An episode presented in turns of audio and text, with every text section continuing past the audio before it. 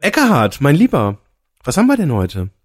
Äh, heute reden wir über äh, mh, Ja, äh, bitte? über über über schnelle Entscheidungen. Ach, über schnelle Entscheidungen. Zum Glück nicht über schnelles Formulieren. Digitacheles. Digitacheles. Digitacheles.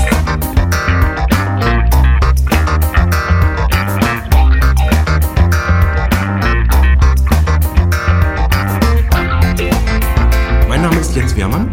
Und ich heiße Eckehard Schmieder. Ja, äh, äh, erzähl mal, ähm, was bist du für ein Entscheidungstyp? Wie kommst du zu dem Thema? Ich entscheide immer ganz schnell. Und ich habe immer das Gefühl, das ist extrem hilfreich, wenn jemand zum Beispiel in einer Gruppe ist und schnell entscheidet. Ich habe, wenn ich so zurückdenke, eigentlich nicht das Gefühl, und da kann ich doch einige Jahrzehnte zurückdenken, vielleicht denke ich mir es auch nur schön, vielleicht stimmt es auch gar nicht so. Und ich habe die, die gegenteiligen Ergebnisse weggedrängt, aber ich habe das Gefühl, dass ich nie eine Entscheidung bereut habe. Eine von diesen schnellen Entscheidungen nicht, ebenso wenig wie Entscheidungen, wo ich mich lange mit gedruckst habe. Ein einziges Mal habe ich nicht entschieden und das habe ich bereut, aber sonst ähm, cool, also hat immer funktioniert. Und in der Regel bin ich derjenige in einer Gruppe, wenn es darum geht, boah, gehen wir zur Pizza rüber, zum Pizzabäcker oder gehen wir uns nur einfach Semmeln holen oder gehen wir zum Edeka und holen uns was und machen dann was zu essen. Ich sag sofort Pizza. Und alle gehen zur Pizzeria. Und das funktioniert gut. Und alle mögen das, so kommt mir es vor. Ich kann mich wirklich nicht erinnern, dass jemand gesagt hat, du bist blöd, dass du immer entscheidest. Sondern wenn jemand was nicht will, dann wird er oder sie es sagen. Sagen, also Pizza ist jetzt gerade nicht meins. Ich habe erst gestern ähm, Pizza gehabt. Und dann haben wir eine wunderbare Entscheidungsgrundlage, um weiterzudenken. Gut, dann gehen wir zum Bäcker. Ja. Und bin ich ganz schnell dabei immer. Das klingt jetzt so ein bisschen so in so einer, äh, nach so einem gruppendynamischen Prozess, dass wenn jetzt quasi einer in der Gruppe einfach sagt, so jetzt gehe ich einfach mal voraus, dass es dann eine gewisse Tendenz gibt, solange das irgendwie plausibel ist und sagt, ja stimmt, eigentlich Semmel oder jetzt Pizza ist jetzt eigentlich wurscht und es hat halt einer einfach das schnell gesagt, dann ist das so quasi so, dann ist der in der Situation dann der Opinion Leader und dann, ja, ist halt Pizza, solange es jetzt keinen triftigen Grund gibt.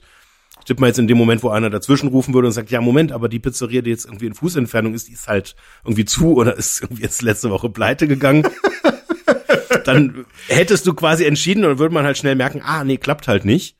Ähm, ist das in anderen Lebenssituationen bei dir auch so, wenn du jetzt irgendwie so privat alleine bist, ohne dass die Gruppe dahinter ist? Bist du da auch jetzt so, wenn du irgendwie, ne, sagen wir mal, ein Produkt oder sowas kaufst, irgendwie willst du einen Kopfhörer kaufen, ein Mikrofon? Ah, das ist eine ganz, ganz tolle Frage. Mit Konsumentscheidungen tue ich mich tatsächlich schwer. Das stimmt, da hast du mich erwischt.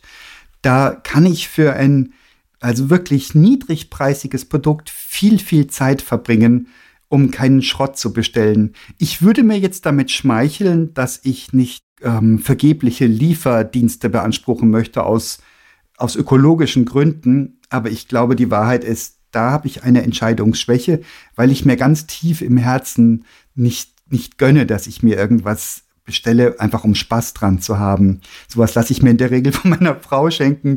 Die hatte ein ganz gutes Gefühl dafür, was ich gerne haben möchte. Jetzt zum Geburtstag hat sie mir eine ganz tolle Smartwatch geschenkt, über die ich mich nachhaltig freue.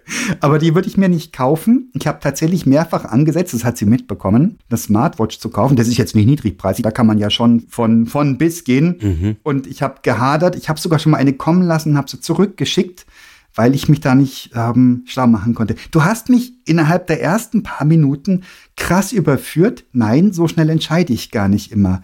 Das ist eine ganz neue Erkenntnis für mich. Ich erlebe mich als den Schnellentscheider und nein, bei Produkten, die ich zum Konsum verwende, tue ich das nicht. Wenn ich mit dem Fahrrad unterwegs bin, dann lächle ich in mich rein über die Leute, die auch mit dem Fahrrad unterwegs sind und in irgendeiner Weggabelung stehen und irgendwie in ihr Smartphone reingucken, um so rauszukriegen, ob sie jetzt links oder rechts fahren müssen.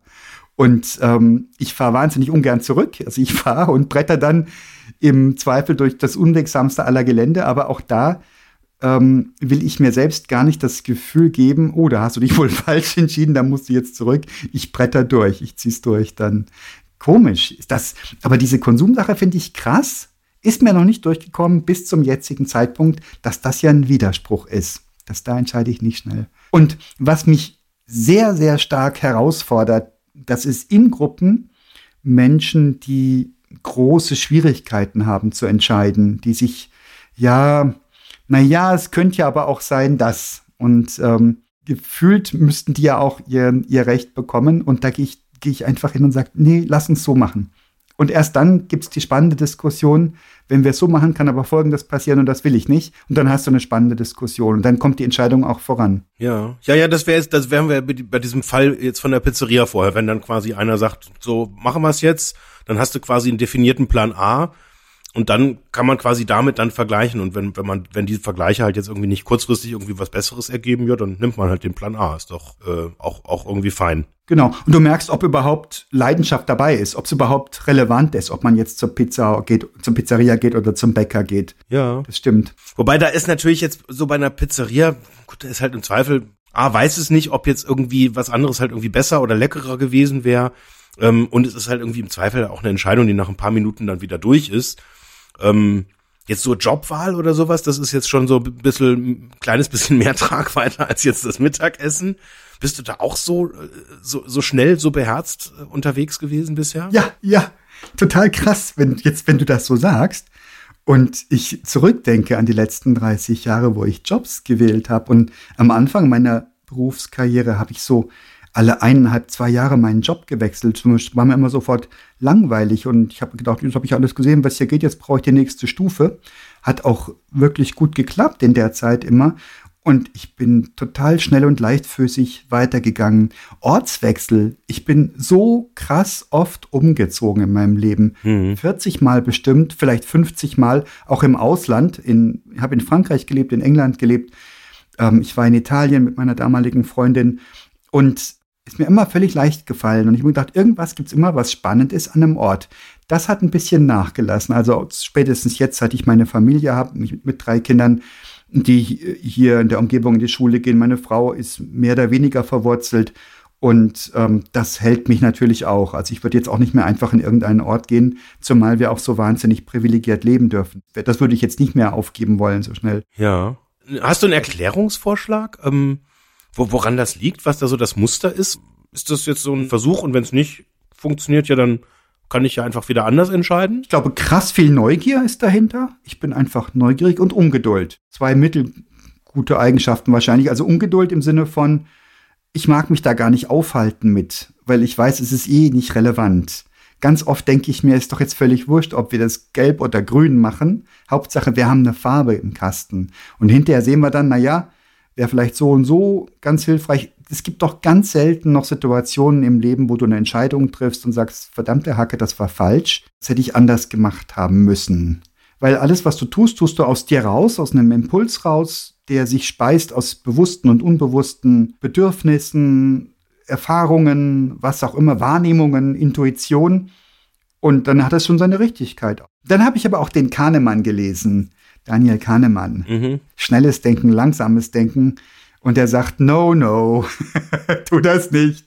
Und schon gar nicht bei wichtigen Entscheidungen. Und er weist nach, dass zum Beispiel deine Entscheidung nachweisbar anders ausfällt, wenn du was gegessen hast, mhm. als wenn du nichts gegessen hast. Weil Nachdenken und Entscheiden kostet, kostet Energie und der Körper versucht so energieeffizient wie möglich vorzugehen. Ja. Das ist auch ganz spannend, weil also ich erlebe mich da völlig indifferent, sowohl was jetzt die Sache, um, wo es um die Entscheidung geht, also wo, was jetzt sofort mich triggert, ist äh, gerade beim Kahnemann, meine Konsequenz daraus ist, dass ich so wichtige Entscheidungen, jetzt zum Beispiel so Personalentscheidungen, da habe ich eine Intuition, aber ich folge der nicht am gleichen Tag. Das ist einfach so eine Regel, die habe ich mir irgendwann mal auferlegt, weil ich da auch jemand bin, der sehr, sehr schnell dieser, diesem ersten Bauchgefühl halt auch nachgibt.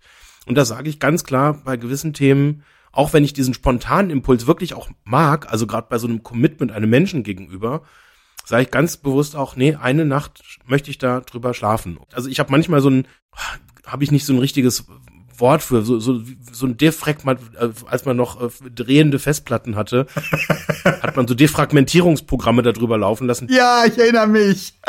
die sozusagen die Datenpakete neu strukturieren. Und ich glaube, so funktioniert das in meinem Gehirn halt auch, dass da manchmal so die ganzen Impulse, die so tagsüber reinkommen, dass da in der Nacht einfach so ein, so ein großes Defragmentierungsdings halt irgendwie durchläuft und die das alles neu sortiert und irgendwie auch ich da Dinge nochmal verarbeite und manchmal wache ich auch irgendwann einfach dann auf und komme mit irgendeiner ganz komischen Frage, die ich am Tag vorher einfach nicht hatte, nochmal um die Ecke. Und ich habe mich früher äh, häufig den Satz sagen hören, wenn es so ums Thema Selbstständigkeit geht, dass einer der Sachen, die ich an der Selbstständigkeit so cool finde, ist, dass ich schnell falsche Entscheidungen treffen kann. Okay. Ähm, mit anderen Worten, also ich treffe Entscheidungen sehr schnell Mhm. in dem Bewusstsein, ja, sie, sie, die werden nicht immer richtig sein. Ähm, ich muss sagen, jetzt auch so mit zusehender äh, äh, ja, Erfahrung tue ich mich mit dem Begriff richtig und falsch tatsächlich auch immer so ein bisschen schwieriger. Ähm, Mhm. Und ich erlebe mich so im Zeitverlauf ähm, so ein paar Sachen, da denke ich, glaube ich, über das mehr an Erfahrung auch mehr drüber nach, weil man dann doch irgendwie so den einen oder anderen Punkt auch schon erlebt hat. Also nehmen wir das Beispiel Personal. Da versuche ich tatsächlich auch eher Fehler zu vermeiden. Das war mir vor zehn Jahren, ich will jetzt nicht sagen egal, aber ich hatte halt einfach diese Problemfälle einfach wei weitaus weniger problematisch auf dem Schirm. Und wenn man dann mal so ein paar richtig blöde Fälle halt irgendwie dann hat, wo man aufgrund von einer falschen Entscheidung oder offensichtlich dann falschen Entscheidung Menschen das Leben schwerer macht, als es halt für sie sein müsste, dann ist das irgendwie dann, hat das bei mir dazu geführt, dass ich da vorsichtiger geworden bin. Wo es genau gegensätzlich ist, ist jetzt zum Beispiel in so Vertriebssituationen, ähm, wenn ich merke, das wird nichts, das passt nicht, dann bin ich sehr schnell im Nein sagen geworden. Also das, ähm, das Commitment oder die, die Geschwindigkeit für die Negativentscheidung, die hat stark zugenommen, weil einfach so eine, so eine, so eine Intuition halt da ist. Wenn da irgendwas einfach gar nicht passt, Mhm. dann weiß ich halt einfach, was soll ich da jetzt noch irgendwie eine Woche rumdiskutieren oder Zeit investieren in was, wo am Ende ziemlich sicher nichts draus wird. Oder wo, wenn was draus wird, es irgendwie nicht, mich nicht weiterbringt oder irgendwie es halt irgendwie toxisch wird. Aber die Ja-Entscheidung, da merke ich, dass ich so im, im Laufe der Zeit tatsächlich eher langsamer geworden bin. Okay. Lass uns doch nochmal zu deinen äh, Personalentscheidungen zurückgehen. Da hätte ich zwei Fragen. Das eine ist, ähm, hast du denn das Gefühl, dass durch dieses selbstverordnete Abwarten deine Personalentscheidungen besser geworden sind? Und die zweite Frage habe ich vergessen.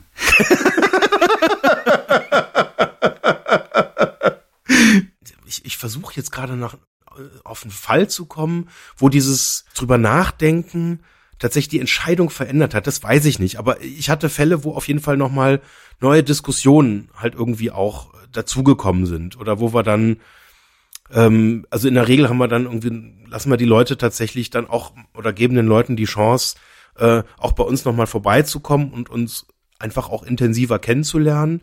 Und bei gewissen Jobs, jetzt irgendwie studentischen Jobs oder sowas, da verzichten wir da in der Regel drauf. Und da hatten wir, glaube ich, schon Situationen, ich kann mich jetzt gerade an keinen ganz konkreten Fall erinnern, wo wir dann sozusagen diese Zwischenstufe dann doch nochmal gemacht haben. Sprichst du jetzt, wenn du wir sagst, im Pluralis Majestatis, weil du einfach dich als wir bezeichnest, oder hast du eine Entscheidergruppe dabei? Das ist ja auch nochmal ein Unterschied dann. Oder bist du in einer Gruppe derjenige, der entscheidet und die anderen gucken zu oder wirken mit? Bei Personalthemen entscheiden wir tatsächlich als Gruppe, weil wir aus sehr unterschiedlichen äh, Perspektiven uns äh, auch mit den Leuten auseinandersetzen. Das heißt, wir haben in der Regel eine Dreiergruppe. Mhm. So, und was ich jetzt zum Beispiel halt einfach nicht kann, äh, äh, bei aller Ehre, aber ich kann fachlich einfach keine Entscheidung treffen. Mhm. Ich kann jetzt nicht beurteilen, ob ein Entwickler oder eine Entwicklerin, ob die passen von dem Erfahrungshintergrund zu uns oder nicht. Das, das kann ich nicht entscheiden und das möchte ich auch nicht entscheiden. Mhm. Also von daher haben wir es de facto halt so, dass wir quasi so ein Plus und so ein Minus haben und eben neutral. Mhm. Und das Minus heißt eben ganz klar Vetorecht. Und wenn, wenn jetzt der fachlich Verantwortliche sagt, das wird nix, dann kann ich noch so doll wollen, dann machen wir da auch nix. Aber das ist ja völlig plausibel, ja, dass du da einfach ein Wissensdefizit hast, dass du dann ausgleichst. Absolut sinnvoll. Und wenn die anderen sagen, so man weiß nicht, man weiß nicht, zählt dann deine Entscheidung? Ähm, nicht mehr als die von irgendjemand anders. Also ich muss auch tatsächlich sagen, dass ich häufiger auch Leute schon hatte, bei denen ich selber indifferent war, Mhm. ähm, wo ich gesagt habe, ja, ich kann mir das vorstellen, ich hätte jetzt kein starkes Plus, kein starkes Minus. Mhm. Und wenn dann von jemand anders das starke Plus kommt, also jetzt, wenn alle indifferent sind, dann, dann reicht das nicht. Also es, es muss schon eine klare Tendenz halt irgendwie geben. Aber äh, es gibt einfach so Leute, wo ich merke, dass dieses initiale Gespräch schwieriger ist mit mir. Und da habe ich häufiger äh, die schon die Vermutung gehabt, dass das dann vielleicht auch sowas mit einem, ja, wie soll ich das jetzt sagen, dass das jetzt nicht blöd rüberkommt, aber wo am Anfang einfach so, ein- so ein falsch verstandener Respekt halt irgendwie da ist und vielleicht so ein bisschen Angst ist, vielleicht so, so ein verängstigt sein, jetzt äh, vor, vor mir als, als Gründer, Vorstand, was auch immer. Und dass da einfach so eine, ja, so eine, so eine Distanz halt einfach am Anfang noch da ist, wenn man sich halt noch nicht gut kennt, dass einfach eine Tiefe in so einem Gespräch halt nicht in der Form zustande kommen kann, dass ich jetzt eine echt klare äh, ähm, Präferenz daraus irgendwie entwickeln kann. So, und das, das kann passieren und das bewerte ich dann aber jetzt auch weder positiv noch negativ, sondern wenn jetzt gerade jetzt irgendwie eine, eine junge Bewerberin oder Bewerber halt einfach davon so ein bisschen eingeschüchtert ist von dieser Situation, dann gibt's ja auch so, so, so Signalwörter, wo du dann merkst, also wir gehen eigentlich immer aufs Du und wenn dann Leute einfach nicht aufhören, mich zu siezen, das ist schon irgendwie auch immer so ein bitterer Moment, aber halt auch eben klares Indiz dafür, dass dann einfach da so ein Level noch ein bisschen braucht und dass da, dass da eine Vertrautheit erst noch erwachsen muss. Und das sind einfach so Themen oder so Situationen, wo ich mich dann nicht trauen würde, jetzt zu sagen, nee, also da bin ich jetzt nicht komplett überzeugt oder habe ich jetzt so die Lebensvisionen nicht rausgehört oder sonst irgendwas. Ähm, da gibt Situationen, da ist das unglaublich stark tatsächlich wo ich auch wirklich beeindruckt bin, völlig ungeachtet auch der Altersstruktur, wo mich das auch echt inspiriert, wo ich so den Eindruck habe, wow, das ist schon richtig, richtig cool. Und dann gibt's halt eben das positive Votum. Also das, das ist tatsächlich so, so ein Bereich, wo ich vermuten würde, dass es daran liegt, dass es eben auch mehr Tragweite für andere hat, wo es eben jetzt nicht, also ich kann mich noch an einen wirklich auch tragischen Fall erinnern, ähm, da wollte ich das so stark und da waren wir auch so, da waren wir getrieben von irgendwelchen Projekten und haben einfach schnell eine Entscheidung getroffen. Und da ist dann jemand auch extra nach München gezogen deswegen und das war im Prinzip nach kürzester Zeit klar, das passt gar nicht. Hast du nicht sehen wollen dann oder hast du es gleich erkannt? Ähm, das haben wir gleich erkannt und da haben wir quasi zweimal sehr schnell entschieden. Einmal bei der Einstellung ähm, und ich habe das sofort tatsächlich dann auch beendet. Das war, das war echt für mich eine echt schwarze Stunde. Also ich hatte da so ein schlechtes Gewissen. Ich habe dem dann tatsächlich äh, Kontakte gemacht und der hatte dann zum Glück auch dann in München relativ schnell einen anderen Job, der einfach besser so zu seiner Art zu arbeiten halt passte. Mhm. Aber da, da, das war tatsächlich so ein Beispiel, wo ich, auch wenn es schrecklich schmerzlich war, ganz, ganz schnell das auch wieder beendet habe. Ja weil eben klar war, darüber zu reden und sagen, ja, sei doch mal anders oder denk doch mal anders. Mhm. Das hätte nur alle wahnsinnig frustriert. Okay. In, im, im, gesamten Prozess. Ich würde mal von diesen Entscheid, von diesen Personalentscheidungen wegkommen wollen, weil das ist, da sind wir uns einig, das hat Tragweite, da sind andere Menschen involviert und da verlangt es schon so die Sorgfaltspflicht, die Verantwortung, dass man nicht über Nacht entscheidet, also dass man mindestens nicht sofort und spontan entscheidet. Das ist ein Ding, das ich auch weiß ich nicht, habe ich das gelernt, also mindestens das berücksichtige ich. Mir ist diese andere Frage wieder eingefallen, die mir vorhin entfallen war. Die will wirklich zur Oberfläche, die ist, hat sich wieder gemeldet. Du hattest in einem Nebensatz gesagt, dass du als Vorteil der Selbstständigkeit betrachtest, dass du schnell falsch entscheiden darfst. Ja. Wieso glaubst du, dass das ein Privileg des Selbstständigen ist? Äh, weil habe ich halt so gesagt, weil ich ja selbstständig bin. hab ja nicht gesagt, dass das nicht bei jedem anderen halt irgendwie auch so ist. Also meine These wäre, das kann ich ganz genauso gut als Angestellter. Schnell falsch entscheiden geht schon. Schnell richtig entscheiden geht auch. Schnell entscheiden geht. Und da greift wieder das Erlebnis eben in Gruppenprozessen. Ja. Kann es extrem hilfreich sein, schnell zu entscheiden. Dort, wo absehbar ist, dass die Entscheidung keine Tragweite hat, die nicht handelbar wäre. Ja, doch ich erinnere mich wieder an den Kontext, weil ähm, ich also das der der Kontext war glaube ich äh, wenn es um Gruppenentscheidungen geht, die sich halt ewig wie Gummiband ziehen, mhm. wo es dann irgendwie Gremienentscheidungen halt irgendwie gibt, wo man äh, erstmal ausschreiben muss, wo man jetzt nicht einfach sagen kann, hey, ich habe ein klares Bauchgefühl, der Dienstleister wird's. Mhm. Und es gibt einfach viel, oft Kontexte, da, da kannst du es, wenn du es willst, als Fachentscheidung, äh, als Fachabteilung nicht einfach entscheiden, sondern du kannst eine Präferenz äußern, aber der Einkauf trifft am Ende dann die Entscheidung und im Zweifel halt, wenn es halt triftige finanzielle Gründe gibt, eben auch komplett gegen dich. Mhm. Und das war, glaube ich, so der Kontext, weil ich das häufig erlebt habe. Ah, okay. Auch durchaus jetzt irgendwie in der Selbstständigkeit, wo ich jetzt nicht der einzige geschäftsführende Gesellschafter war, ähm, wo du natürlich auf einem völlig anderen, da kannst du nicht einfach sagen, der, der als erster halt oder am lautesten halt seine Meinung sagt, der hat dann entschieden, sondern wenn halt alle mit dran hängen, dann kann es eben auch schon mal sein, dass es eben sehr, sehr lange dauert und dass man eben auch versucht, je nachdem, wie es einem jetzt geht, wenn man jetzt wirtschaftlich jetzt nicht die Freiheit hat, auch gewisse Fehler halt auch zu machen, dann kann es da schon um die Wurst gehen. Und dann kann das durchaus dann irgendwie eine Konsequenz sein, dass man dann eben sehr, sehr lange diskutiert, um eben zu vermeiden, dass man falsch entscheidet. Mhm. Was für, für mich so die Quintessenz ist, ich hoffe natürlich, dass ich immer gut entscheide und richtig entscheide und weitsichtig entscheide, aber es gibt einfach häufig Situationen, wo es quasi nicht möglich ist, halt alle Parameter im Blick zu haben. Und manchmal gibt's kontextuelle Faktoren, die wir nicht auf dem Schirm haben, nicht auf dem Schirm haben können oder Dinge, die sich einfach dann ändern vielleicht und sonst irgendwas. Und ich glaube, wenn man sich das bewusst macht, dass man eigentlich immer, wenn man was entscheidet, äh, eben auch daneben liegen kann, ähm, dann geht da so ein bisschen auch der Druck raus, weil wenn man viel entscheidet und jetzt nicht ständig seine Zeit damit verplempert, quasi alle möglichen Varianten und möglichst viele Entscheidungen zu machen. Ich kann mich da früher dran erinnern, da habe ich dann tatsächlich so Excel-Tabellen gemacht, so mit so so, so Entscheidungstabellen. Äh, ich weiß gar nicht, habe ich sehr lange nicht mehr gemacht, aber das habe ich früher häufig gemacht, so bei ganz bescheuerten Sachen, sowas wie Autokauf. Ja, natürlich, das ist doch ein Klassiker. Und was kommt raus? Es kommt der Wagen raus, von dem du schon am Anfang hättest sagen können, dass du den willst. Das nennt sich Postrationalisieren, das Verfahren. Ja, richtig, genau. Das heißt, du willst den BMW. Ja, ja, genau. Und denkst, na ja, ist aber doch schon ein bisschen rotzig, die Kiste. Aber hey, du findest genügend Argumente, ähm, die für den BMW sprechen, bis du ihn kaufen kannst. Erwischt. Das ist Postrationalisieren. On point. Das nennt sich Postrationalisieren. Das heißt, ihn nachträglich rechtfertigen, dass du dieses Auto kaufen musst. Tausendmal gesehen. Bei sich selbst merkt man es immer eher nicht so, bei anderen ist es ganz leicht zu sehen. Und was du ganz richtig sagst, wir hatten ja schon auch eine VUCA-Folge, also Volatile, Uncertain, Complex und Ambiguous. Das ist, wie wir unsere Welt zunehmend erleben. Das heißt, die Dinge sind nicht richtig oder falsch. Sie gehen in die Richtung oder in jene und in der aller Regel kannst du oft gar nicht mehr entscheiden, was deine Entscheidung für Folgen hat, beziehungsweise was eine andere Entscheidung für Folgen gehabt hätte. Ich habe noch einen schönen Aspekt, der mir gefällt, wo ich dich mal prüfen wollte, wie du da reagierst. Ähm, ich habe auch Bereiche, wo ich wahnsinnig ungern entscheide, weil ich mich nicht befassen mag. Weil zum Beispiel so der Familienfrieden at stake ist. Zum Beispiel, wenn wir uns einen Urlaubsort aussuchen. Das übernimmt komplett meine Frau für mich, für uns alle. Da bin ich heilfroh drum. Und da lasse ich sie entscheiden. Manchmal sagt sie, dir das lieber oder das lieber. Und dann sage ich eine Präferenz. Wenn sie es dann anders macht, nehme ich es hin. Und wenn wir dann an dem Ort sind und die Dinge sind nicht genauso, wie wir das gerne haben oder hätten oder uns vorgestellt haben.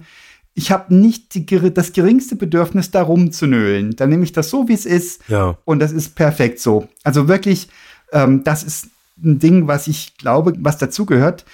Das Gegenstück zum schnellen Entscheiden nicht entscheiden wollen, dann aber die Entscheidung eines anderen Menschen komplett mittragen. Da bin ich immer, da bin ich wirklich bilde ich mir ein, gut im Geschäft. Da kann sich niemand um mich rum beklagen. Wenn ich sage, entscheid du das bitte, dann komme ich nicht hin mit äh, hinterher mit, ah, das hast du aber blöd entschieden, ich hätte das anders gemacht. Ja. Wie bist du da unterwegs, Jens? Äh, spannend, weil diese Urlaubssituation wirklich eins zu eins. Mhm. Ich halte mich da raus, wo ich mich raushalten kann. Ja. Und genieße das unglaublich. Mhm. Das ist vielleicht aber auch jetzt liegt so, also meine Frau hat ein krasses Talent. Mhm. Das ist immer cool. Also weil vielleicht ist es einfach auch so, vielleicht ist es auch einfach nur Liebe, I don't know. Ähm, aber es ist tatsächlich so, egal was da kommt, ich fühle mich immer wohl und, und selbst wenn dann irgendwie mal irgendwie so, keine Ahnung, mal irgendwie so, so, so Kleinigkeiten halt irgendwie nicht so sind, wie, wie man es irgendwie vielleicht so, wie du es jetzt gerade formuliert hast, gerne hätte, ich guck da gar nicht so drauf. Mhm, mh. Und wenn er jetzt mal irgendwie ein Badezimmer halt nicht so toll ist, ja mein Gott, ey, wir sind im Urlaub, es ist ein Badezimmer, ja, und dann ist das jetzt halt mal irgendwie so und so. Ähm, und ich muss zugeben, dass ich auch immer das so befremdlich äh, finde und, und das nicht so richtig nachvollziehen kann, wenn Leute aus dem Urlaub kommen und dann so erzählen, wo sie jetzt quasi dann nochmal den Reiseanbieter irgendwie nochmal nochmal verklagen in Regress nehmen, weil das dieses geht nicht, das geht nicht. Ja. Wo ich einfach nur daneben stehe und sage, die große Spinne im Bad. What? Echt jetzt? Also ich habe einen Freund, mit dem ich wahnsinnig gerne so mal Tagestouren oder Wochenendtouren unternehme. Und der ist ganz krass, der muss alles geplant haben. Und er weiß so gut wie ich, dass die Dinge überhaupt nicht ansatzweise die Chance haben, so in ein, in, einzutreten, wie er sie geplant hat. Aber er braucht vorab einen Plan. Ja. Mittlerweile sagt es mir schon gar nicht, weil er weiß, dass ich immer sage, ja genau, so machen wir's. Und dann, und dann treffen wir uns und machen das, wie es kommt.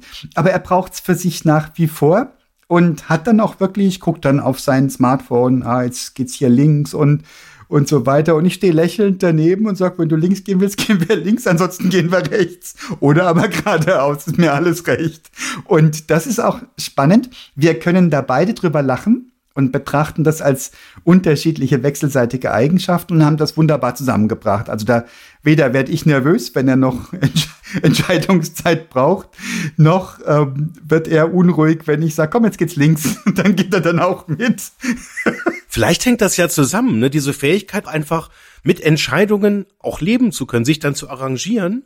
Beziehungsweise, ähm, also ich glaube, da spielt gar nicht so eine große Rolle, ob es jetzt die eigene Entscheidung ist äh, oder von jemand anderem die Entscheidung, sondern eher, das hat vielleicht wirklich was mit dieser Neugier, auch mit dieser Fähigkeit zu tun, dann in der Situation ja auch einfach dann umzuplanen. Ja. Und wenn halt irgendwie, keine Ahnung was, halt irgendwie es halt nicht so ist, wie man sich halt vorgestellt hat, da muss man ja quasi nur die, die, die ähm, Fantasie haben, die Vorstellung zu erweitern und da, dann, dann kommt man da ja irgendwie auch schon zurecht. Das ist ja super. Ähm, ich würde das mal pointiert nennen, Entscheidungsreue versus Offenheit für Neues. Und dazu gehört wahrscheinlich auch noch das nicht bewerten. Weil du bereust ja Entscheidungen, wenn du, wenn du das Ergebnis der Entscheidung bewertest. Und wenn du sagst, also ich war immer zufrieden am Urlaubsort, hat mir immer gefallen, wo unsere Frau uns hingebucht hat. Ja, sie hat sogar ein Händchen dafür. Das kann ja gut sein, dass deine Frau ein Händchen hat. Auf der anderen Seite erlebst du halt den Frieden, du, die, die Familie fühlt sich wohl, alle sind zufrieden, alle vertrauen deiner Frau, dass sie das kann, die Kinder, du, ähm, dann pass, kommt so eine höhere Zufriedenheit rein. Und ob dann das ein Westfenster ist oder ein Südfenster, Exakt. wird wahrscheinlich nicht mehr so wichtig sein. Mhm. Und du bewertest den inneren Seelenfrieden viel stärker als irgendwelche äußeren Kleinigkeiten mir kommt das hochgradig verdächtig vor. Diese Leute, die du beschrieben hast, die vom Urlaub zurückkommen und eine Liste mit 42 Mängeln haben, das finde ich auch schwierig, sagen wir mal so. und tatsächlich habe ich solche Leute nicht in meiner Bubble, in meinem Umfeld. Nicht, dass ich wüsste. Oder sie sagen es mir nicht, weil sie sich denken können, dass ich damit nicht konkurrent gehe, ja. Sofort entlarvt. Ich bereue dann auch nichts, ja, das stimmt. Ich ja. finde das auch okay, wenn die Entscheidung so getroffen ist oder so. Ich hatte neulich äh, tatsächlich auch noch mal so einen Punkt, der mich da auch so ein bisschen nachdenklich macht. Das war mit einem äh, Kollegen zusammen, der, äh, da, da ging es um, auch um das Thema Bewerten. Ja. Und im Prinzip auch um dieses Thema, in welcher Geschwindigkeit äh, ich auch konkret jetzt in meiner Rolle halt auch zur Entscheidung komme. Mhm. Und ich nenne das jetzt einfach mal beim Namen. Da war die, die These im Prinzip, dass ich an einigen Stellen zu schnell löse. Ja. Ähm, und, zwar, und zwar löse, bevor ich das Problem vollständig verstanden habe. Ja. Und das ist tatsächlich, äh, also so wie er das dann gesagt hat, also ich war so ein bisschen baff erstmal. Also es war eine krasse Situation. Also er, ich habe es als wahnsinnig coole Situation empfunden, dass mir quasi da jemand äh, auch ein Stück weit Paroli bietet und mich da auch mit konfrontiert hat. Ähm, Insbesondere halt mit der Auswirkung, dass sich das halt auch krass frustrierend halt anfühlen kann, wenn du halt letztlich diesen Schritt gehst und sagst, äh, ich würde gern da mal reden und sonst irgendwas ähm, und würde da vielleicht gerne anders entscheiden, als wir es jetzt aktuell tun. Und dann kommt jemand, der irgendwie gar nicht so richtig zuhört um die Ecke, ähm, bügelt das dann so ein bisschen weg und sagt einfach, ja gut, aber ich bin noch hier der Chef und ich entscheide jetzt, ich löse jetzt. Ist denn lösen gleich entscheiden? Da, da würde ich mir doch mal die Frage stellen, ob das stimmt. Weil entscheiden würde ich jetzt voraussetzen, das kann aber auch ein Fehler sein, aber ich setze jetzt bis jetzt voraus, ich habe eine Entscheidungsgrundlage, ist endlich und auch nur endlich einsehbar in einer unsicheren Welt und auf der Basis entscheide ich. Lösen heißt ja, es gibt einen Problemraum, irgendwas, was nicht in Ordnung ist. Und dann musst du ja gucken, welche Lösungswege gibt es. Und dann entscheidest du dich für einen Lösungsweg. Ja, ja, genau. Wenn du also ein Problem siehst und sagst, es wird dieser Lösungsweg getroffen, dann hast du tatsächlich einen Schritt ausgelassen, ne? dass du die Lösungswege alle angeguckt hast, für die du, wo du dann dich für einen entscheiden sollen würdest. Das ist ein spannender Punkt, weil ich meine, wer definiert denn, ich meine, da sind wir jetzt wieder beim Hadern, weil wenn ich sage, ich will mir jeden möglichen Lösungsweg angucken, da komme ich niemals zu einer Entscheidung, weil da gibt es 300 verschiedene. Ja. Selbst wenn es jetzt nur um blöden Fernseher geht. Ja, das stimmt. Das stimmt sicher. Und ich habe das natürlich jetzt nicht gemacht, weil ich irgendwie bewusst mir das nicht vollständig angeguckt habe, sondern das ist so eine genau dieses Thema. Ich habe da eine Intuition dann gehabt in manchen Situationen und habe gesagt, ja, da erzählt mir jetzt jemand was ja und ich sehe doch das Bild, das wie das dann später sein wird. Also sage ich so und so machen wir das und das ist dann quasi so diese Entscheidung, auch ein Stück weit die Entscheidung jetzt das also sagen wir so Lösungswege zu sehen ist das eine, das andere ist erstmal das Problem halt vollständig zu umreißen mhm. und nehmen wir mal so, so was ganz Simples wie so ein Fernseher oder sowas. Mhm. Ähm, wenn ich sage, ja gut, ich will halt Fernsehprogramm gucken, ähm, dann ist das vielleicht irgendwie so, ja, da, da muss ich nicht so viel entscheiden, weil das, das ist letztlich, ja, ist irgendwie bei allen Geräten, die man kaufen kann, halt einfach exakt das gleiche. Und da kann ich mir jetzt noch irgendwie, weiß ich nicht, über die Größe äh, irgendwie Entscheidungen treffen oder sonst was. Aber möglicherweise ist der Knackpunkt bei einer Entscheidung, ja, sich mit den Dingen auseinanderzusetzen, ähm, die gar nicht so offensichtlich sind. Mhm. Irgendwas, wo ich noch gar nicht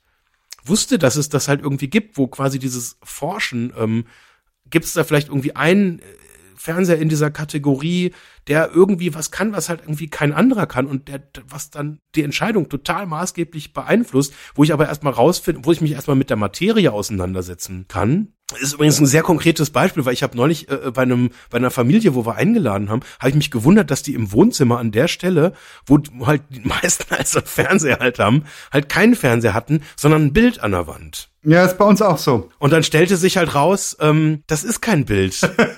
das ist ein Fernseher, der sieht so aus wie ein Bild. Ja, kenne ich, haben wir auch. Wir haben ein Bild drüber gehängt. Das ist ein Monitor, wir haben keinen Fernseher. Wir haben einen Monitor, wenn wir zusammen einen Film angucken wollen. Ähm, dann hängen wir das Bild ab. Mhm. Da gibt's von Ikea diese geilen Aluminiumrahmen. Und den kannst du genau drüber hängen. Da haben wir einen, der passt wie Faust auf Auge auf den Monitor. Ja. Und das ist geil. Und du hast nicht diese, diese groteske Situation, dass im Wohnzimmer alles irgendwie auf diese schwarze Kiste gerichtet ist. Ja. Exakt, ja, ja, genau. Und was hat dich da so verblüfft? Ich kannte das nicht. Ich wusste nicht, dass es, also da, da musste es jetzt nichts drüber hängen, sondern es ist halt einfach ein Fernseher, der halt einfach so aussieht wie ein Bild. Und was hat das mit Entscheidungen zu tun, mit schnellem Entscheiden? Wenn ich das nicht weiß, dass es sowas gibt, Dann kannst du dich nicht dafür entscheiden. dann kann ich mich da ja gar nicht für entscheiden. Ich muss es ja erst rausfinden oder brauche diesen Impuls und übertragen wir das jetzt mal auf diese klassische Geschäftssituation. Ich habe nicht alle Kriterien, ich habe nicht alle Faktoren auch transparent. Ja, nie. Wie denn auch? Gibt's nicht mehr. Und oft fehlen vielleicht wirklich auch wesentliche. Und wo ich gerne jetzt mal reingehen würde, auch jetzt auf die Gefahren, dass es vielleicht eine schmerzvolle Diskussion wird. Für mich oder für dich? ja, im Zweifel dann für mich mal jetzt dieses Mal, aber ich. nee, was ich ganz spannend finde, ist so dieses Vertrauen darauf, dass jemand anders, dem das wichtig ist, darüber zu reden, da, da, da schon richtig liegt. Und dass das dann auch eben okay ist, an so einer Stelle dann eben auch mal nicht schnell zu sein, sondern zu sagen, Moment, nee, da, da, da ist noch irgendwas und das braucht jetzt einfach so seine Reife. Und vielleicht müssen wir es auch nochmal besprechen, vielleicht muss man einfach nochmal ein bisschen lose diskutieren, vielleicht mal irgendwie auch eine Pause machen, am nächsten Tag nochmal weiter diskutieren, ähm, um diesen Punkt halt irgendwie zu erwischen und letztlich die Person, die sozusagen eine Entscheidung herbeiführen will, halt überhaupt auch erstmal, ja, also auch da diese, also ich glaube, mal anders formuliert, dass dieser spätere Konsens, dass man da wirklich auch miteinander ähm, eine gute Entscheidung getroffen hat, manchmal vielleicht sogar wichtiger dann für das positive Ergebnis ist, als dass man einfach nur schnell war. Ja, das stimmt. Und dieses Vertrauen in die Entscheidung anderer, ich glaube, das ist auch wichtig.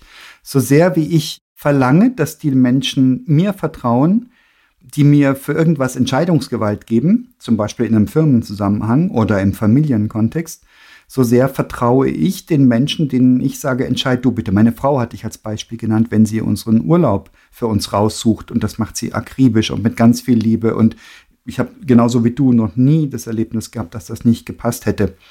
Und das gehört wahrscheinlich dazu, dass man nicht anfängt zu nölen. Also auch keine Entscheidungsreue, nicht nur bei den eigenen Entscheidungen, sondern auch bei den Entscheidungen anderer. Wenn es entschieden wurde, ist das gut, weil das Entscheiden als solches, das sage ich in meinem Team auch immer wieder, die Tatsache, dass jemand eine Entscheidung trifft, macht dessen oder deren Arbeit wertvoller, als wenn er oder sie keine Entscheidung trifft. Ja. Und wenn die Entscheidung falsch ist, dann gehe ich mal davon aus, dass er oder sie zu dem Zeitpunkt nicht die Kriterien hatte, das richtig zu entscheiden. Und die Wahrheit ist ja, es gibt ja immer weniger falsch oder richtig. Du kannst gar nicht absehen, was mit einer anderen Entscheidung passiert wäre, in ganz, ganz, ganz vielen Fällen. Ja, wo kommt denn dieses Nölen? Ah, das ist eine schlaue Frage. Da fragen wir uns jetzt, die wir nicht nölen oder die wir behaupten, nicht zu nölen. Wo kommt dieses Nölen her? Keine Ahnung, also dieser Freund von mir, der immer alles genau geplant haben will, der nölt nicht. Der braucht das für seine persönliche Rückversicherung, dass es einen Plan gibt, auch wenn wir ihn nicht einhalten und auch wenn er schon vorher weiß, dass wir ihn nicht einhalten. Ja. Der nölt nicht. Was ist denn das für Nölen? Ich muss gerade mal nachdenken, ob ich Leute kenne, die nölen über getroffene Entscheidungen. Ich glaube nicht. Ich glaube nicht, dass es Leute gibt in meinem Umfeld, die über Entscheidungen nölen. Nee. Ja gut, muss man jetzt nochmal an LinkedIn gucken. Ich meine, ständig wird über alles darum genölt, was halt irgendwie, nehmen wir irgendeine Regierungsentscheidung, irgendeine Impfpflicht oder nicht Impfpflicht oder irgendwie Booster, bla. Ah. Also es gibt ja ständig irgendwie Sachen und ganz viele Leute gehen da halt rein und meckern halt rum und Ah, Regierungsentscheidungen finde ich nochmal eine ganz spannende Kategorie. Super, super, super spannend. Da sind gewählte Vertreter, Regierungsvertreter. Und da heißt es immer, der Volk, das Volk, Entschuldigung, das Volk, der Souverän. Der Volk hat gewählt. der Volker. hat gewählt. Ähm, aber ich habe natürlich nicht die anderen gewählt. Ich habe nur meine Partei gewählt und denke, naja, wenn die anderen falsch wählen, dann muss ich trotzdem damit leben. Aber dann werden Entscheidungen getroffen, wo ich denke, Uiuiuiui, wenn ich allein an die Pandemie denke, an das Hin und Her, ja. an die abstruse Kommunikation, ja, da nöle ich auch. Da sage ich auch, das geht so nicht, das kannst nicht so machen, mhm. wissend, dass ich an derselben Stelle das nicht besser könnte. Ich vermute mal, dass da ganz, ganz schlaue Leute unterwegs sind, parteiunabhängig, von ein paar, eine Partei ausgenommen vielleicht, dass da ganz schlaue Leute unterwegs sind, die sich wirklich richtig viel Mühe geben und das auch richtig nach bestem Wissen und Gewissen machen und trotzdem kommt's Kacke raus, weil zum Beispiel Eitelkeit eine Rolle spielt, Selbstverliebtheit, Machtbedürfnisse im eigenen kleinen Frame Work, in dem eigenen Netzwerk. Da gibt es einige Leute, die sich profilieren, um für sich selbst in ihrer eigenen Stammwählerschaft, in ihrer eigenen Region irgendwelche Vorteile zu verschaffen. Und das große Ganze wird dann verkackt. Das kann aber auch ein Preis von der Demokratie sein. Ja, ja. Ist das genölt, wenn man sich darüber beschwert? Ähm, kann ich jetzt nicht beurteilen, aber es hilft, glaube ich, vom Effekt her, ähm, dem auf die Schliche zu kommen, was dahinter steckt. Nämlich, ich glaube, eine Verletzung in der eigenen Entscheidungsautonomie. Ah. Ich habe was anderes gewählt und dann ist das anders gekommen und dann muss ich halt irgendwie immer das nochmal bestätigen, so nach dem Motto, ich habe es doch gleich gesagt oder ich habe es doch immer gewusst oder weil ich, wo ich neulich wirklich auch ehrlich gesagt so ein kleines bisschen schockiert war, als die äh, ähm, unsere Außenministerin, äh, die Frau Baerbock, sich versprochen hatte und äh, statt Presse Fresse gesagt hatte. Ja, die Fressefreiheit, ja. Dass es da so ein paar wirklich arme Würstchen halt irgendwie gibt, die, die, die sich an sowas dann halt irgendwie hochziehen müssen. Hast du in alle Richtungen. Und darüber dann sich produzieren müssen und sagen, ja, also ganz ehrlich, oder bei der ersten Rede, wo sie dann irgendwie, wo das Englisch nicht gut genug war oder sonst was, wo ich mir denke, was steckt denn da dahinter? Das ist ja jetzt keine fachliche oder sachliche Diskussion, sondern dann geht es um Verletzung. Da geht es darum, da hat irgendjemand jetzt eine Partei nach vorne gelassen, ähm, jetzt in dem Fall halt viele Wähler und Wählerinnen und da bin ich nicht mit zufrieden, also mecker ich da halt rum und sage, ja, die kann nicht richtig Englisch, die kann Wörter nicht richtig ausbilden und fühle mich dann irgendwie legitimiert, da dann irgendwie drauf rumzuhacken. Das ist Häme. Das ist tatsächlich nochmal anders als das Nölen über eine Entscheidung. Da würde ich jetzt mal sagen, ich, so dieses Nölen über eine Entscheidung hätte ich jetzt so verortet, ich hätte die anders getroffen, jetzt ist die halt so getroffen worden, na jetzt schaut, was ihr davon habt. Häme, das ist nochmal eine andere Kategorie und das hast du immer und überall. Ähm, und da kannst du dich nicht gegen wehren, wahrscheinlich als Politikerin oder als Politiker, egal welcher Couleur. Das was immer dir unterläuft, und es unterlaufen dir Dinge, weil du bist ja ständig auch in Beobachtung, selbst wenn dem Trump, den ich ja nun wirklich nicht sonderlich verehre, wenn dem ein Windstoß das Toupet anhebt, dann kann man nur sagen, ja, das ist natürlich blöd, aber da braucht man jetzt nicht ein Meme um die ganze Welt zu schicken und sagen, guck mal, die albernen Haare. Das ist nicht sinnvoll und das verwässert sogar ernste und realistische Kritik, also gerechtfertigte Kritik an den Leuten und an deren Entscheidungen. Ja, aber haben wir das nicht in großen Organisationen auch? Dass da Entscheidungen getroffen werden und das ist dann eben nicht so eindeutig oder kontrovers. Oder der eine sagt, ja, wir müssen halt 30.000 Leute entlassen und die andere sagt, nee, Entschuldigung, das geht nicht. So einfach geht das nicht. Das liegt doch in der Natur der Sache, weil wir haben halt teilweise auch wirklich widersprüchliche Zielsysteme und nehmen wir jetzt diesen, diesen Konflikt, den es jetzt irgendwie bei VW halt vor einigen äh, Monaten halt irgendwie gab. Mhm. Das ist ja im Prinzip genau so ein Fall. Da gibt's einfach zwei extrem unterschiedliche Positionen. Bei dem einen geht's halt um den langfristigen Erhalt der äh, Vitalität der gesamten, des gesamten Konzerns mit dem Ergebnis, wir müssen sehr viele Menschen entlassen. Mhm. So, und das andere ist aus Sicht der Gewerkschaft, die sagt, ey, wir, wir haben einen Schutz den Menschen gegenüber und wir können da nicht entlassen. Wir müssen uns auf eine andere Art und Weise entwickeln, dass wir sozusagen äh, ohne Entlassung zurechtkommen. Und das sind beides völlig gute äh, und, und richtige Haltungen. Und da, da wird es auch nicht so ohne weiteres mal schnell eine Lösung geben. Und von daher ist es doch irgendwie nachvollziehbar, dass die Menschen, die es dann betrifft oder die im Zweifel dann ihren Job verlieren und vielleicht, weil sie nicht mehr die richtige Qualifikation haben, einfach auch nicht mehr unterkommen oder zu alt sind oder Gott weiß irgendwas oder eine Krankheit haben oder whatever. Ähm, und diese, da, da ist das doch nachvollziehbar, dass man dann auch an so einer Entscheidung, ähm, gerade wenn man halt davon nur betroffen ist, halt, dass man da auch sagt, äh, das war jetzt nicht so cool. Und Absolut, ja. Da, das ist aber auch völlig eine andere Situation. Der Begriff Nölen, der impliziert für mich, das ist natürlich Interpretationssache, der implementiert für mich, dass so dieses verdruckste Bemängeln ohne eine echte Information.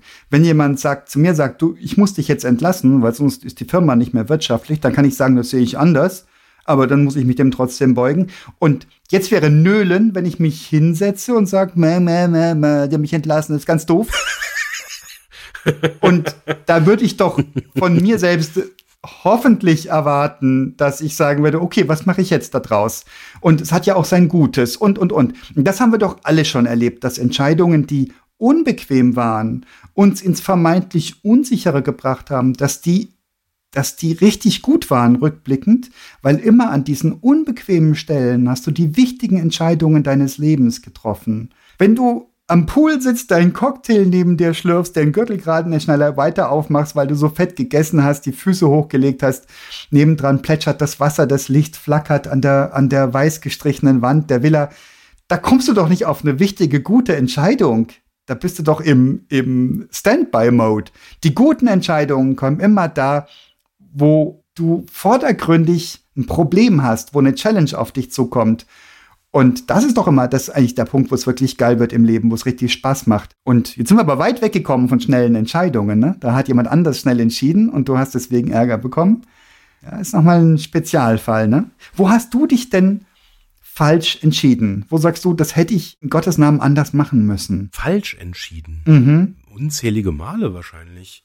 Also ja, das wahrscheinlich impliziert, dass du das gar nicht so wichtig nimmst, dass du darüber Buch führen würdest oder dass du dir das merken wollen würdest. Du nimmst das hin, oder? Ja, also sagen wir so, das, also das ist immer so die Frage, wie, wie, was, was, was ist jetzt konkret eine Entscheidung? Weil das ist ja meistens nur der erste Schritt auf einer längeren Reise, den ich dann gehe. Und nehmen wir jetzt als Beispiel jetzt zum Beispiel, was ich vorher erzählt habe, jetzt mit dem, mit dem äh, äh Mitarbeitenden, wo, wo das war einfach klar, das war eine falsche Entscheidung. Das musste man dann halt sehr, sehr schmerzhaft halt irgendwie halt beenden, diese Situation. Und das, das, das war jetzt schon so einer der schwerwiegenderen Dinge, würde ich sagen. Ich überlege jetzt gerade, ob ich so spontan. Kaufentscheidungen, Richtungsentscheidungen für die Familie. Schwierig, weil das ist ja eher ein Prozess. Da ist, also Kaufentscheidung, ja, ich habe ein paar Mal Sachen gekauft, die, die Kacke waren, die, die, mit denen ich dann auch einfach nicht zufrieden war. Ähm, Richtig schlimm und teuer? Äh, naja, die eine Villa halt. überleg gerade ich habe mein Auto gekauft und hat dann meine Frau, also damals war sie noch Freundin, hat gesagt, nee, das ist, das ist nicht so geil, das will ich nicht vor der Tür stehen haben. Dann heiraten wir nicht. habe ich das zurückgegeben, tatsächlich. Aber das war, das war halt teuer, aber halt jetzt nicht schlimm. Also das ist. Ach, witzig, das war teuer, aber nicht schlimm. Das ist auch, auch eine ganz spannende Aussage. ja, das war damals für mich ein teures Auto und aber das war peinlich, das zurückzugeben. Aber im Prinzip bin ich halt, bevor das halt vollzogen war, halt einfach dann wieder aus der Nummer rausgekommen und mhm. hab dann halt da quasi ein Offenbarungsleid geleistet bei dem Autohändler. Peinlich dann, ja klar. Das war peinlich. Das war für, also für mich so als Mann quasi da dem Autoverkäufer gegenübertreten zu müssen und sagen, nee, da hatte ich vergessen, jemand zu fragen. Das ist jetzt doch, da gab es jetzt doch so ein eher klares äh, Statement. Sowas hatte ich auch schon. Ja, mit einem Gehrock habe ich mir eingebildet. Das ist so ein Sakko, das ein bisschen länger ist. Das fand ich unglaublich schick. Ich weiß nicht, ob ich das in irgendeinem Film gesehen habe oder so und bin prompt in ein Kaufhaus gegangen und in die Herrenbekleidungsabteilung und habe gesagt, haben Sie sowas wie ein Gehrock? Oh ja, da habe ich was, meinte der große Meister und holte was und ich hielt das für unglaublich attraktiv, kaufte das und kam nach Hause und sagte meiner Frau, du wirst mich nicht wiedererkennen. Und sie sagt, du bringst das Teil zurück.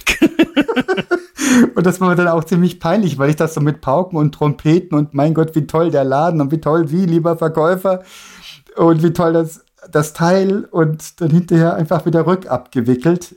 Bitter, ja, das stimmt. Also gegen falsche Entscheidungen stand hier Peinlichkeit. Dabei war die Entscheidung nicht falsch. Wahrscheinlich, wahrscheinlich war es falsch, mich mehr dem Geschmack meiner Frau anzuvertrauen als meinem eigenen. Ja. Mit dem Auto vielleicht ähnlich, wer weiß. Ja, gut, viele der, der, der Sachen, die sind ja dann auch irgendwie, gerade jetzt so bei Konsumsachen, das ist ja dann auch endlich. Ich meine, Ja. Zweifel hat man dann irgendwie, keine Ahnung, halt bei der Farbe denkt man sich dann irgendwie, boah, oder wo ich das ganz spannend finde, ähm, habe ich in Restaurants schon häufig ähm, beobachtet, dass es so zwei Kategorien gibt. Die einen, die bestellen halt irgendwas und sind einfach glücklich. Ja. Eigentlich immer, also ich zum Beispiel. Und dann kenne ich durchaus auch Leute, die dann irgendwie so, so ein bisschen so auch auf die anderen Teller gucken und sagen, hm, oh, das hätte ich jetzt eigentlich viel lieber gegessen. ähm, Wie schmeckt denn deins? Hm, wollen wir tauschen? und, und, und ich muss dann auch sagen, also äh, auch das, das ist, glaube ich, so ein bisschen auch dieser Effekt. Also ich bin dann auch tendenziell, der dann auch den Tausch anbietet und dann auch völlig happy mit was ganz anderem ist. Aber also in der Regel tatsächlich, wenn ich das entscheide, dann ist das für mich echt eigentlich immer cool. Dann ist gut genug, ja. Und ich habe selten dann irgendwie, also diesen Effekt, dass ich dann so nach links und rechts gucke und sage, boah, das andere hätte ich jetzt irgendwie, ah, das sieht viel besser aus als das, was ich hier. Das ist irgendwie, ich, ich weiß nicht, ist einfach nicht in mir angelegt, dieser, dieser Reflex, sondern vielleicht ist das da auch so ein bisschen, um mich zu schützen, so unterbewusst, dass ich dann sage, nee, ich habe das jetzt entschieden und ja gut, irgendwie, meine Sinne sagen mir schon, das schmeckt eigentlich überhaupt nicht lecker äh, oder passt jetzt nicht so zu meinem Geschmack, aber ich ziehe es jetzt halt irgendwie durch. Nee, ich, ich, ich mache mir da nicht bewusst Gedanken, sondern bin irgendwie dann einfach, ja, happy mit der Entscheidung und passt dann schon irgendwie. Ich plaudere mal aus dem Nähkästchen. Vor, vor rund 30 Jahren sind wir vegan geworden, äh, vegetarisch erstmal geworden. Ein paar Jahre haben wir vegetarisch gelebt und dann sind wir zu vegan umgestiegen, auch meine Frau und ich. Und hatte tatsächlich das als großen Genuss empfunden, in ein Gasthaus reinzukommen oder ein Restaurant und das vegetarische Gericht zu bestellen. Ich hatte keine Entscheidung mehr zu treffen. Und es ist mir wirklich, ich bin kein kulinarischer Mensch. Und ich bin froh, wenn ich irgendwas kriege. Und zu dem Zeitpunkt habe ich dann schon ein Hüngerchen beisammen und will keine Entscheidung treffen müssen. Dann habe ich immer das vegetarische Gericht bestellt. Ging lange, lange gut. Dann sind wir Veganer geworden. Da war es dann wieder schwierig, weil das musste man dann diskutieren. Wie wird denn jetzt das Vegetarische zu einem veganen Gericht? Was kann man da weglassen? Und inzwischen kommen wir wieder in eine ähm, Ära hinein, wo ich sagen kann, das vegane Gericht bitte. ist großartig, ich liebe es. Kannst du dich noch an unser, unser Wanderwochenende erinnern, wo wir in dieser verkappten Fleischerei untergekommen sind? Mit angeschlossenem Gasthof. Ich gebe Ihnen Ihre Bio-Eier. ja, das war bitter. Das war bitter, ja. Da gab es nichts zum Aussuchen für mich. Ja, stimmt. Ach, äh, muss man durch. Das war herrlich. Also vor allem diese latente Aggressivität dir gegenüber. Das war schon eher entertaining. naja, da sind Weltbilder aufeinander geprallt. So eine Metzgereifrau, die auch schon fortgeschrittenen Alters war, der kannst du nichts erklären von, von Tierleid und was nicht. Vielleicht kann man es auch, vielleicht kann man es auch. Vielleicht haben wir uns einfach die Mühe nicht gemacht. Vielleicht sind wir auch überheblich rübergekommen. Das würde ich jetzt schon sehr wohl im Rahmen des Möglichen halten. Mein Gott, wir zwei Quatschköpfe lachen uns tot und sie fährt das Zeug auf. Ich glaube, das ist, das kann schon auch blöd nach hinten kippen und, und ins Unernste gehen. Aber sie hat sich, glaube ich, tapfer geschlagen und ist bei ihrem Weltbild geblieben. Das ist sicher nicht ins Wanken geraten durch unsere Einwände. Ja, für sie war da die Entscheidung schon klar, da gab's nichts zu entscheiden. Das stimmt, ja. Nichtsdestotrotz, ist denn jetzt das schnelle Entscheiden richtig oder falsch? Ist es denn hilfreich oder nicht hilfreich? Wo muss man es aufweichen? Wir haben gesagt, ja, da wenn, vor allem wenn anderer Menschen Schicksal auf dem Spiel steht, wie zum Beispiel bei einer Einstellungsentscheidung, da lohnt es sich drüber nachzudenken. Und selbst wenn du dieselbe Entscheidung triffst, die du auch spontan getroffen hättest, ich glaube, es ist per se wertvoll, bei einer Entscheidung nachzudenken, sich Entscheidungszeit auszubitten, um im Nachhinein auch sagen zu können, das war nicht mein spontaner erster Eindruck, sondern ich habe mir die Zeit gelassen zu entscheiden. Ich glaube, das könnte sinnvoll sein. Spannend ist es, keine Entscheidungsreue zu haben, weder für die eigenen Entscheidungen noch für die anderen, sondern mit dem zu leben, was man durch die Entscheidung bewirkt hat. Und noch wichtiger, glaube ich, für gutes und harmonisches Zusammenleben ist da, wo du sagst, entscheide du bitte, dann hinterher nicht nachzukatteln. Offen bleibt die Frage der Politik, du jemanden gewählt hast und der oder die entscheidet Dinge, die du so nicht hättest haben wollen. Das muss ja noch nicht mal jemand sein von einer anderen Partei, die jemand anders gewählt hat. Das ist ja sogar bei der eigenen Partei so, dass sich die Politikerinnen und Politiker ändern. Ja. Aufgrund von irgendwelchen Konstellationen, von irgendwelchen Koalitionen oder aber auch aufgrund von Macht und Einfluss oder aufgrund von einfach Faktoren, die auf einmal reinkommen, wenn jemand jetzt regiert, der vorher nicht regiert hat, der in der Opposition war. Aus der Opposition raus kannst du leicht rufen, ja, wie war das bei der FDP mal mehr Netto für alle oder sowas kam da mal irgendwie bei einem Wahlkampf. mach das mal, wenn du regierst, ja. Ja. Also ich habe jetzt tatsächlich doch noch einen Aspekt irgendwie tatsächlich heute mitgenommen, der mir vorher zumindest jetzt so ähm, strukturell gar nicht so klar war, nämlich dieses eine schnelle Entscheidung treffen und die quasi, wie soll ich das jetzt sagen, mal so hypothetisch als Plan A in den Raum schmeißen Mhm. und dann anhand der Reaktionen merken. Ähm, wenn es da jetzt Widerspruch gibt, nehmen wir nochmal wirklich das, das Einstiegsbeispiel mit der Pizza und wenn dann Leute sagen, boah, Pizza, mach ich jetzt gerade gestern und irgendwie passt jetzt nicht so, dann aber auch quasi das eher so als Beschleunigungsfaktor zuzulassen und das quasi so als hypothetische Entscheidung zu sehen. Mhm. Und wenn dann keine Gegenwehr kommt, dann sagt man, cool, haben wir eine schnelle Entscheidung getroffen. Ähm, und ich glaube, das Prinzip, das kann man auch übertragen. Man braucht halt dann die, die, man muss die Sinne schärfen gegen, also quasi, was ist denn die Vorstufe vom Nölen? Ähm, aber eben gegen diesen Effekt, dass, dass, dass man merkt, Kritteln. äh, dass Leute dann so dann da reingehen und sagen, aha, wirklich, ach, schon wieder Italiener, aha, ja, ist immer noch dieselbe Karte wie die letzten acht Wochen, oder? Ähm, also irgendwie und einfach, wo man so merkt, Und immer noch zu teuer. wo dann einfach so Signale kommen, ähm, dass gerade bei Gruppenentscheidungen, dass, dass da was, dass da irgendwie irgendwas ist, was die Harmonie halt stört. Ja. Um dann halt irgendwie vielleicht daraus abzuleiten, okay, dann war das jetzt mal ein erster Vorschlag, aber ähm, dann darf halt mal jemand anders was sagen und vielleicht ist es dann halt besser. Ich finde es total spannend, dass du gerade hypothetisch gesagt hast.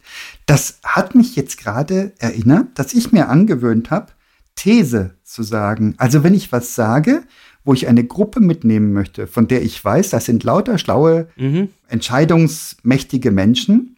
Und wir haben nichtsdestotrotz eine Gruppendynamik. Das heißt, es gibt immer so einen Gruppenpad, wo keiner was sagen mag. Dann sage ich immer, These, wir machen einfach mal gar nichts. Sowas, so werfe ich das rein. Ja. Und das scheint tatsächlich, da habe ich noch keine schlechten Erfahrungen mitgemacht, das scheint tatsächlich allen Beteiligten den Raum zu geben, zu sagen, ich werf mal was in den Raum und wir können jetzt damit umgehen. Und wir haben genau dieses Mortal to be wrong. Das heißt, wir können sagen, ja, was ist denn das für eine Schwachsinnsidee? Würde aber keiner sagen, weil es ja eine These ist, ja. Ja. Oder was ich tue, wenn jemand sagt, oh, lass uns doch so und so.